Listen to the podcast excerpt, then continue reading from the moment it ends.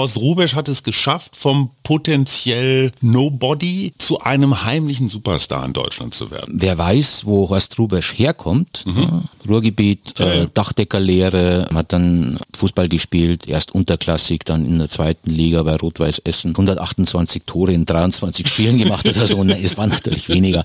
Günter Netzer und Ernst Happel haben ihn zum HSV geholt. Es muss wohl so gewesen sein, dass nach den ersten Trainingseinheiten alle sagten, der kann überhaupt nicht Fußball spielen. Genau. Und gegangen ist er als Europapokalsieger, ja. als mehrfacher deutscher Meister, als Mannschaftskapitän und sprach dann zum Abschied, ich sage nur ein Wort, vielen Dank. Nein, Horst Rubesch ist ein so sensationeller Mensch. Du kannst dich dieser Ausstrahlung, dieser Faszination überhaupt nicht entziehen, obwohl sie total leise ist. Mhm. Und der hat eine Präsenz und eine Aura, die dich sofort einnimmt. Für ihn war das alles Einsatz, Disziplin, harte Arbeit, Bescheidenheit, mhm. Demut. Der hat sich dieser Aufgabe gestellt mit allem, was er hatte und nie Ansprüche gestellt. Ich glaube, der hat noch nie mal falsch geparkt, weil er das, weil man sowas nicht macht. Herzlich willkommen zum Mutmach-Podcast von Funke mit seinem WM-Spezial. Legenden, Tragik, Trottel. Pelé, Maradona, Berti Vogts. Fußball ist so viel mehr als ein kurzer Wüstensturm. Gerhard Waldherr und Hajo Schumacher schwelgen hemmungslos in Kicker-Nostalgie. Früher war eben doch alles besser. Der Mutmach-Podcast abonniert uns gern. Das ist für euch kostenlos, aber für uns ein Zeichen, das Mut macht. Und jetzt Anpfiff! Hallo und herzlich willkommen zur neunten Ausgabe, das ist schon die zehnte, ich weiß es gar nicht, vom Mutmach Podcast WM Spezial. Ihr wisst alle schon, Fußball ist viel mehr als ein Wüstensturm. Deswegen steht WM bei uns für Waldos Mythen. Hallo lieber Waldo. Hallo Hajo. Waldo heißt mit bürgerlichem Namen Gerhard Waldherr und hat ein wunderbares Buch geschrieben, die WM und ich. Wir verlosen in dieser Folge ein Exemplar, wenn ihr uns passend zum Thema dieser Folge einen besonders vergessenen Helden der Fußball-Weltmeisterschaften nennt. Wollen wir einen nehmen, der ein tragischer Held war? und komplett vergessen ist, dem ja. man das Scheitern bei einer WM ankreidet bis heute? Ja, aber dann ist er ja nicht vergessen. Gut, also ihr werdet uns entweder einen tragischen oder einen vergessenen WM-Spieler nennen. Ganz herzlichen Glückwunsch an Petra Hermann. Die hat nämlich ein Buch, die WM und ich gewonnen. Seit 1954 jede Fußballweltmeisterschaft von einer deutschen Sportreporter-Legende wie Hartmut Scherzer oder Gerhard Walter oder Ronny Reng. Oskar Beck ist dabei. Dann sind noch die großen Kollegen Christian Eichler von der FAZ dabei, Kai Feldhaus von Bild, Stefan Frommann von der Welt, Hans-Bruno Kammertöns von der Zeit, Günter Klein von Münchner Merkur, Bernd Linhoff, der viel für Agenturen gearbeitet hat. Hans Eiberle von der Süddeutschen Zeitung. Hans Eiberle, der mein großes Vorbild war, als ich auch bei der Süddeutschen Zeitung als Sportredakteur angefangen habe. Lass uns mal gleich zum Thema kommen. Ich sag mal so, hm, Helmut Kremers oder Heinz Flohe oder, naja, Dieter Herzog, Jupp Kapellmann. Das waren alles Spieler im 74er Weltmeisterkader, die ich jetzt so aus dem Stand nicht mehr drauf gehabt hätte. Hättest du noch Herbert Hacki Wimmer gehabt? Hacki Wimmer war tatsächlich eines meiner Idole, weil das dieser klassische Malocher, Wasserträger, Rackerer, Vielläufer war. Nie brillant, aber total wichtig für die Mannschaft. Ja, aber... Hacki ja. Wimmer hätte ich noch drauf gehabt. Ja, Hacki Wimmer spielte auch bei Borussia Mönchengladbach. Das war damals mein Lieblingsverein. Mhm. Insofern mhm. ist er auch bei mir unvergessen. Aber jetzt nehmen wir mal 1990. Ja. Paul Steiner. Oh, gar nicht mehr drauf. Günther Hermann. Auch nicht. Frank Mill. Ja. Der war Weltmeister. Frankie. Frankie. Und einer, mhm. den ich für, das ist fast unerträglich, dass der vergessen ist, Uwe Bein. Uwe Bein, natürlich. Uwe Bein stand im ersten Spiel der WM gegen Jugoslawien in der Startelf. Ich mhm. glaube, der hat sogar das zweite Spiel auch noch gemacht. Dann hat er sich verletzt mhm. und kam dann nie wieder rein. Uwe Bein war damals der beste Mittelfeldspieler Deutschlands. Mir fällt noch David Odonkor ein.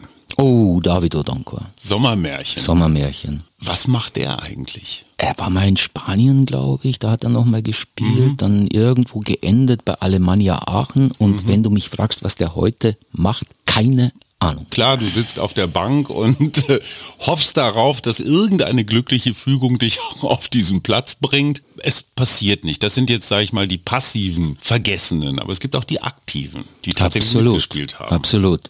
Jetzt, mein Freund, jetzt bist du dran. Mhm. Startaufstellung WM-Finale 2002 Yokohama gegen Brasilien. Ach du Wen kriegst du noch hin? Ähm, Im Tor? Äh, Oli Kahn. Abwehr? 2002. War da Andi Bremen noch aktiv? Nein. Nicht? Der war zuletzt dabei, wenn ich das richtig sehe, 1994. Mhm. Thomas Linke. Carsten Ramelow. Stimmt. Gut, Christoph Metzel, da hättest du vielleicht noch hingekriegt. Ja. Aber jetzt im Mittelfeld. Mhm. Jens Jeremies. Jens Jeremies wäre ich vielleicht noch drauf gekommen. Äh, ja, aber du hast recht, wahrscheinlich doch nicht. Wer spielte vorne im Sturm neben Miroslav Klose? Ähm, Oliver Bierhoff. Nein, der ist eingewechselt worden. Okay. Oliver Neuville. Du Schreck, ja. Und jetzt jemand, den ich ganz toll fand, nicht nur als Fußballer, sondern auch als Mensch, Marco Bode. Ich gestehe, auch den habe ich nicht mehr auf dem Zettel. Und eingewechselt wurden Oliver Bierhoff, haben wir schon gesagt, mhm. Christian Ziege und Gerald Asamoah. Stimmt, der war auch mal in der Nationalmannschaft. Und fiel dann im Finale auf, dass er ins Leere grätschte, bevor Ronaldo das 2 zu 0 macht. Von den tragischen Helden, wen haben wir da so, die, die einfach so ein Spiel oder so ein ganzes Turnier versaut haben? 98 war das. Äh, mhm. 98 in Frankreich, Viertelfinale gegen Kroatien. Rote Karte, wer war das? Gegen Davor Schuka eine Notbremse, ziemlich weit vom, vom Tor entfernt, hätte man auch gelb geben können. Aber danach ist das Spiel gekippt. Ähm. Abwehrspieler. Christian Wörns. Natürlich. Ja, und in dem Kader waren auch noch Leute, jetzt halte ich fest, Steffen Freund, das weiß man vielleicht noch, mhm. aber Jörg Heinrich. Okay. Michael Tarnat. Olaf Marschall. Boah, alle dann irgendwie auch im großen, großen Becken des Vergessens gelandet. Oder ich bin ahnungslos, kann auch sein. Welche Fähigkeiten muss man mitbringen, um vergessen zu werden? Oh Gott, das ist eine große Frage und auf die gibt es wahrscheinlich keine Antwort. Du bist halt einfach im Zweifelsfall nicht dabei, wenn angepfiffen wird. Ne? Ja. Die, die Startelf wird ja nicht äh, umsonst so glorifiziert und mhm. immer wieder angesprochen. Und wenn du schon nicht in der Startelf bist, dann bist du ja schon ein, ein Spieler zweiter Klasse, dann sitzt du draußen, das äh, bist ja schon ein bisschen diskreditiert, also in der Sicht der Medien. Mhm. Da kommen dann die TV-Kommentatoren und lesen dir das ausführlich vor, wer nun spielt, aber mhm. Keiner sagt, wer nicht spielt. Norbert Eder war übrigens auch mal, ne? du und deine Bayern, war übrigens auch mal in der Nationalmannschaft im 86er-Kader. Der war im 86er-Kader und hat sogar auch im Finale gespielt. Ist das so? Dieter Hönes auch. Und ein Mann namens Dremmler, der auch so spielte, wie er heißt. Obwohl, wenn man es ganz unsauber ausspricht, klingt es fast wie Dribbler. Ne? Also Wolfgang Rolf, den fand ich, an den würde ich mich fast noch ein bisschen erinnern. Ich, 86. Ich 86, glaube ich, sehr gutes Spiel gemacht, damals im Halbfinale gegen die Franzosen. Mhm. Sogar ein, ein, Lattentreffer, glaube ich. Da gibt es ja diese ganzen Aficionados, die das alles drauf haben, aber mhm. ich versuche es mal so hinzukriegen. Aber Wolfgang Rolf, klar. Mhm. Wichtiger Mann damals in der Mannschaft. Warum? Du brauchst ja im Fußball nicht nur die, die den Rabona drauf haben und im mhm. Zweifelsfall mal so wie Cristiano Ronaldo zum Fallrückzieher aufsteigen und den Ball dann auch tatsächlich ins, in, ins Tor hauen. Du brauchst einfach überwiegend Leute, die die Lücken zulaufen, die die, ähm, die guten Spieler der gegnerischen Mannschaft zudecken, abkochen, müde machen. Die können alle gut kicken, aber die stellen so ihr Talent so ein bisschen äh, hinter der, dem Zweck zurück. Ne? Die haben ihr ihre Rolle, ihre Aufgabe und die ist halt weniger glanzvoll, aber die erfüllen sie dann mit 150-prozentigem Einsatz. Und das sind dann letztendlich die Spieler, die auch die Spiele gewinnen. Lass uns mal zu denen kommen, die zu Unrecht vergessen sind. Also ich denke an Marvin Plattenhardt zum Beispiel, der 2018 auch mit dem Kader war. Das muss ich jetzt als Berliner sagen, der bei der Hertha ist, aber der zählt nicht dazu. Ja, es gibt dann noch ein paar so Figuren 2014. Äh, Sturm, spielt bei Frankfurt und ich glaube, ist gar nicht mehr erste Wahl da. Aber mein Lieblingsspieler der Vergessenen ist natürlich Kevin Großkreuz. Kevin Großkreuz, der immerhin im Mannschaftshotel in eine Hydrokultur gepinkelt haben soll und seitdem Kultstatus genießt. Ja, ich glaube, und in einem, und einem Poldi, in einem Poldi-Döner-Shop einen Fan, der ihn beleidigte, mit einem Döner beworfen hat. also wenn das, das mit dem, ob der Dönershop wirklich Poldi gehört, also Poldi hat wohl Dönershops, Ja. aber ob es genau denn da war, wäre auf jeden Fall eine, eine super Kombination. Wer waren die beiden Torhüter im WM-Kader 2000 hinter Oliver Kahn? WM-Kader 2002 meinst du? Äh, 2002, ja. Einer müsste Jens Lehmann gewesen sein und Ja. der dritte, den habe ich jetzt gerade nicht parat. Ich aber glaube Hans-Jörg Butt. Ja, Weiß, gut. weiß man Ja. auch nicht mehr. Marco Rehmer, auch Hertha. Komplett vergessen. Hertha hatte Ja. Nationalspieler in den letzten 30 Jahren. Du bist so ein gemeiner Mensch. Ähm, Ein großer, großer Verein, große Fußballmarke. In meiner Zeit, als ich aufgewachsen bin, Hertha. war Hertha BSC eine. Macht. Ja, gar keine Frage. Carsten Janker zum Beispiel, der hat es auch nicht so ganz richtig geschafft. Ne? War 2002 auch im Kader. Man wundert sich ja, welche Spieler überhaupt nominiert wurden, weil Carsten Janker hat es ja auch beim FC Bayern nicht so wirklich geschafft. Wohl wahr. Wer ist zu Unrecht vergessen? Sind wir immer noch nicht weitergekommen? Thorsten Frings vielleicht. Bernd Schneider. Bernd Schneider. Ja. Ein absoluter Weltklasse-Spieler. Findest du? Ja, der- der Brasilianer aus Leverkusen. Ein fantastischer Fußballspieler. Gibt eine wunderbare Geschichte von Bernd Schneider, der ist so ähm, vergessen und unerkannt gewesen, als er schon, als er noch spielte, dass er mal im Sommer Urlaub gemacht hat in irgendeiner Hotelanlage, ne? so was luxuriöses. Und da waren ganz viele Engländer dabei. Und dann haben die halt immer am Strand gekickt. Und Bernd Schneider hat mitgekickt und hat die alle nass gemacht. Und die wussten nicht, dass das ein Nationalspieler ist, ein Deutscher. Ich habe hier noch die 82er Mannschaft Spanien. Da stand tatsächlich Toni Schumacher im Tor und der dritte Torwart war Bernd Franke von Eintracht Braunschweig. Bernd Franke, war der nicht schon 74 dabei? Das weiß ich nicht. Das nee, gucken- 74 waren Nick Buhr und, ähm, und Kleff. Wolfgang Kleff.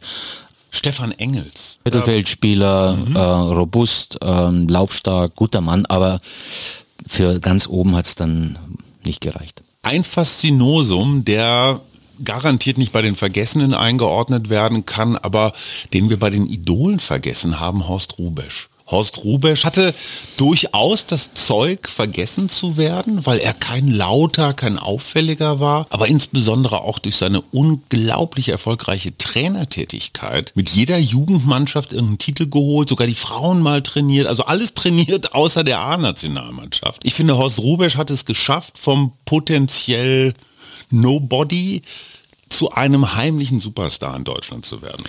Ich hatte mal das Glück, Vergnügen, Horst Rubesch interviewen zu dürfen. Damals noch für Brand 1 und Ja. das war zu einem Themenschwerpunkt, der hieß Arbeit. Und ähm, wer weiß, wo Horst Rubesch herkommt, ja, Ruhrgebiet, Ja, ja. äh, Dachdeckerlehre, ähm, hat dann ähm, Fußball gespielt, erst unterklassig, dann in der zweiten Liga bei Rot-Weiß Essen. Ich weiß es nicht, 128 Tore in 23 Spielen gemacht oder so. Ne, es war natürlich weniger. Und dann hat ihn Ernst Happel, oder besser gesagt Günther Netzer und Ernst Happel haben ihn zum HSV geholt. Und ähm, es muss wohl so gewesen sein, dass nach den ersten Trainingseinheiten alle sagten, der kann überhaupt nicht Fußball spielen. Genau. Und gegangen ist er als Europapokalsieger, Ja. als mehrfacher deutscher Meister, als Mannschaftskapitän und sprach dann ähm, die großen Worte zum Abschied. Ich sage nur ein Wort. Vielen Dank. Nein, Horst Rubesch, Horst Rubesch ist ähm, ein so sensationeller Mensch. Ähm, du kannst dich dieser, dieser, dieser Ausstrahlung, dieser Faszination überhaupt nicht entziehen, obwohl sie total leise ist und total zurückgenommen. Ähm, der hat eine Präsenz und eine, eine, eine, eine Aura, die dich sofort einnimmt und du weißt auch, wenn du, wenn du mit ihm geredet hast hinterher, dass für ihn war das alles Einsatz, Disziplin, harte Arbeit, Bescheidenheit, mhm. Demut.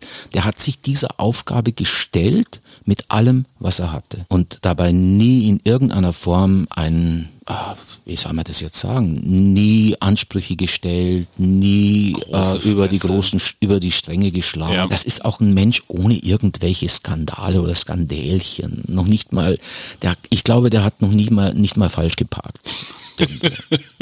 Weil er das, weil man sowas nicht macht, da wo, wo, man her, wo er herkommt. Lieber, weil du zum Schluss jetzt noch mal ein kleines Quiz, weil du mich damit auch schon gequält hast. Stefan Engels stand in welcher WM-Mannschaft? Stefan Engels stand entweder 82 oder 86. Das ist leider richtig. Das hier ist 82 in Spanien. Dann hätte ich noch Holger Hieronymus. Ich finde den Namen sehr merkfähig. Auch ein sehr, sehr guter Fußballspieler, damals HSV, wenn mhm. ich mich richtig erinnere. Holger Hieronymus könnte 78 dabei gewesen sein oder 82. Auch 82, richtig. Äh, hier, äh, Erich Beer. Erich Bär von Hertha BSC. 78, der große Fehler von Helmut Schön, mhm. dass er äh, Erich Bär zum Spielmacher bestimmt hat bei diesem Turnier. Lass uns noch einmal in den 74er Kader gucken. Norbert Nickbuhr, ich erwähnte es schon, hat angeblich mal mit meinem Bruder in der Jugend bei Münster 08 gespielt. Ich sage das nicht ohne Stolz. Aber auch Horst-Dieter Höttges. Allein der Name ist ja schon gut die einen werden Telekom-Chef damit, die anderen äh, schaffen es beim SV Werder Bremen zu einem Stammplatz. Was hat den ausgemacht? Ich habe da sowas ja, weißt Der Höttges hat ja schon 70 gespielt ja. und wenn ich nicht irre, da kannst du vielleicht mal nachschauen, auch schon 66. Ja. Damals gab es ja noch die Position des Vorstoppers, ja. ja nicht des, äh, heute spielt man ja mit Innenverteidigern. Mhm. Der war halt einfach ähm, unglaublich stabil. Mhm. Das sind Leute, die immer richtig gelaufen sind, immer rechtzeitig hochgesprungen sind zum Kopfball, ja. die auch einen ganz ordentlichen Ball hinten rausspielten, mhm. einfach durch diese Solidität. Noch ein Spieler, der total vergessen ist, mhm. der alle Spiele 1970 gespielt hat. Alle. Bis auf das Jahrhundertspiel gegen die Italiener. Klaus Fichtel. Klaus, Klaus Fichtel. Fichtel. Klaus Fichtel und ich sage bis heute, ja. wenn Fichtel gespielt hätte, hätten die das Spiel gegen die Italiener das Jahrhundertspiel nicht verloren. Aber er war verletzt. Der war damals schon nicht mehr jung, verstand sich aber gut mit Helmut Schön. Helmut mhm. Schön hat auf den gesetzt mhm. und äh, wie wir ja alle wissen, Klaus Fichtel hat ja glaube ich auch nur im hohen Alter bei Werder Bremen gespielt. Mhm. Ich glaube erst mit 40 ja, ja. sein letztes Bundesligaspiel gemacht. Was für ein überragender Kicker. Ach, und wenn wir schon dabei sind, mhm. einen, den wir alle auch vergessen haben. Dich. Klaus Fischer. Nein, Klaus Fischer habe ich nicht vergessen. Klaus Fischer.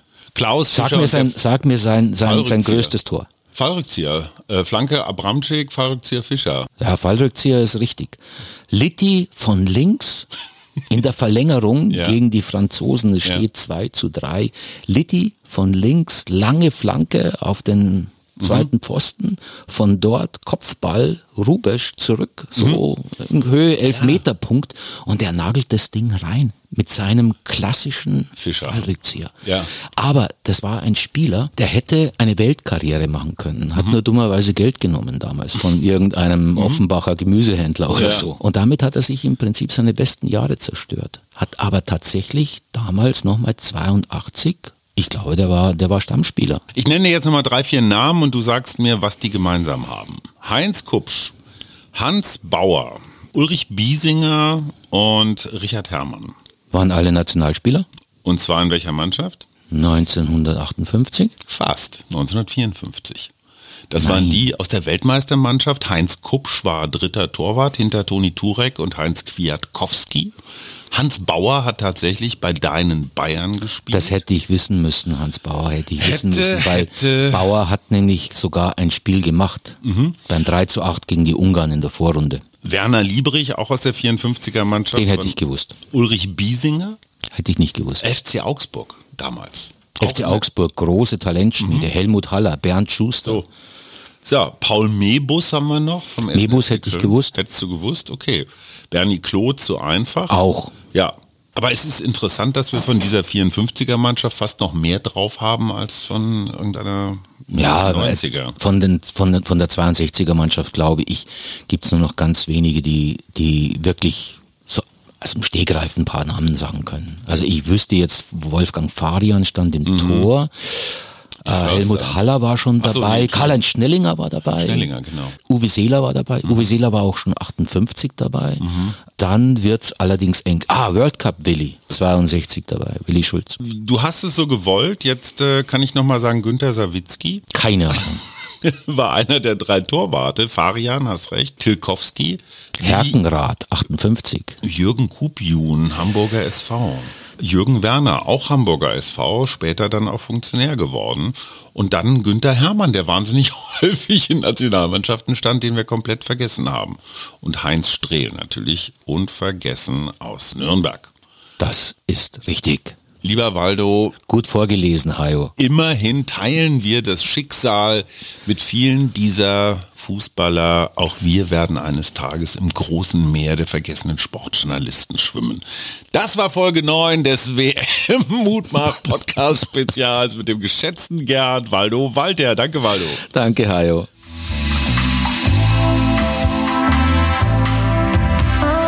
Das war der Mutmach-Podcast von Funke. Jeden Montag, Mittwoch, Freitag ganz frisch. Unterstützt uns bei steady.fm, folgt uns auf Instagram oder hinterlasst gerne eine nette Bewertung. Wir hören uns.